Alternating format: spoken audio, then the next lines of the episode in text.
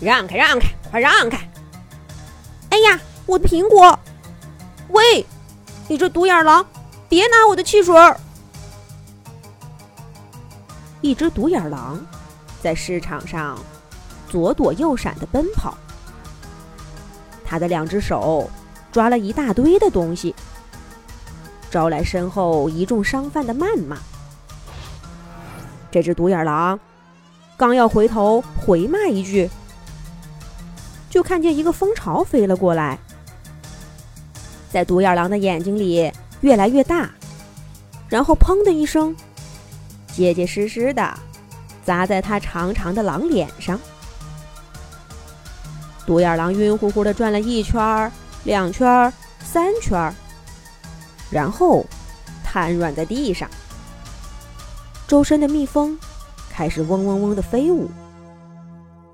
刚才他从摊位上抢的东西散落了一地。在独眼狼身后的不远处，睡熊警长嘴角还流淌着一抹蜂蜜。他用熊掌打着哈欠，对身边的一只穿警服的兔子说道：“交给你了，萌兔警探。”我睡熊警官要，哦，要再睡一会儿。睡熊警长说完，就靠在路边，呼呼的打起了呼噜。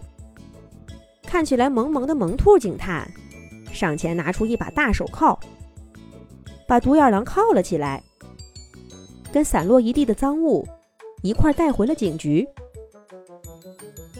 几个小时以后，在警察局的审讯室里，睡熊警长推开大门，大步走进来。他坐下，跟萌兔警探打了个招呼，然后就对着面前被靠在凳子上的独眼狼说道：“惯偷独眼狼，说吧，你最近是不是干了一票大的？”独眼狼的脑袋摇得和拨浪鼓似的，回答说：“没有，没有啊，睡熊警长，我最近老实的很，老实的很。你也看见了，我只不过是在市场上偷偷的拿点东西，这还被你抓着了。我保证这是第一次，我哪儿，我哪儿干过什么大的呀？”水熊警长一拍桌子，忽然提高了音量：“哼，独眼狼，你最好老实交代！”独眼狼吓得浑身发抖，不停的说着：“真的没有，真的没有，我最近真的老实的很，除了偷点吃的，我什么都没干过，是真的，水熊警长。”萌兔警探，我刚刚不是都告诉你了吗？睡熊警长眉头紧锁，转头对正在做记录的萌兔警探说道：“难道咱们真的错怪了独眼狼？”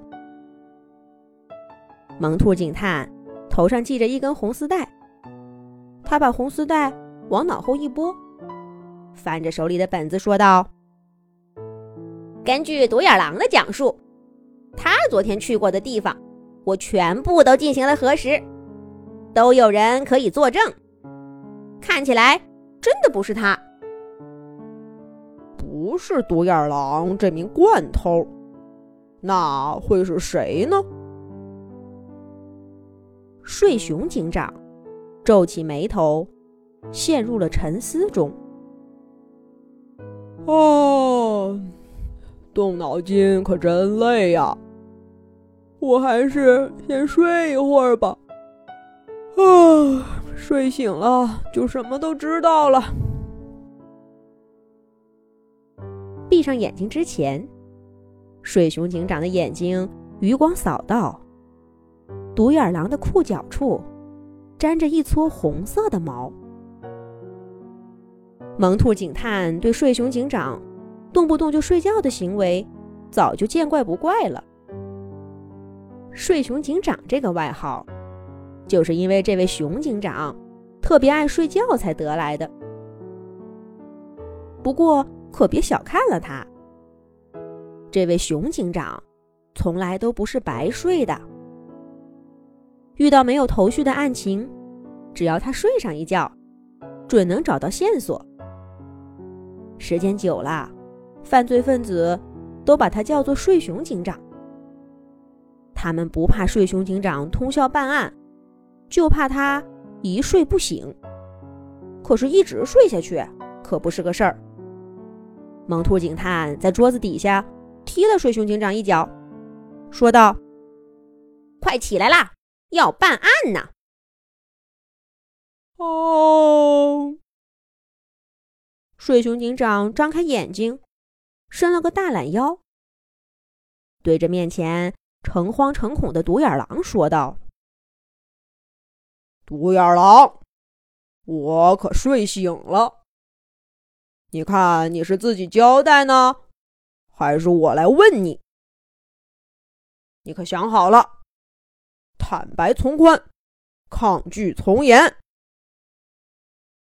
刚才也打了个瞌睡的独眼狼，一下子醒了，打了个哆嗦，说道：“没没没，我我我真的没隐瞒什么，睡熊警长。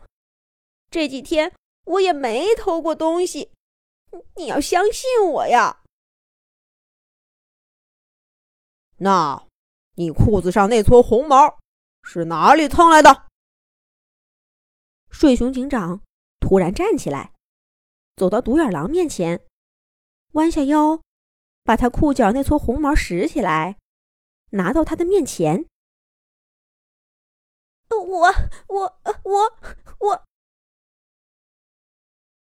没想到被问这样的问题，独眼狼回答的都结巴了。这个独眼狼究竟隐藏了什么秘密呢？被睡熊警长发现的这撮红毛，又是谁的呢？下一集讲。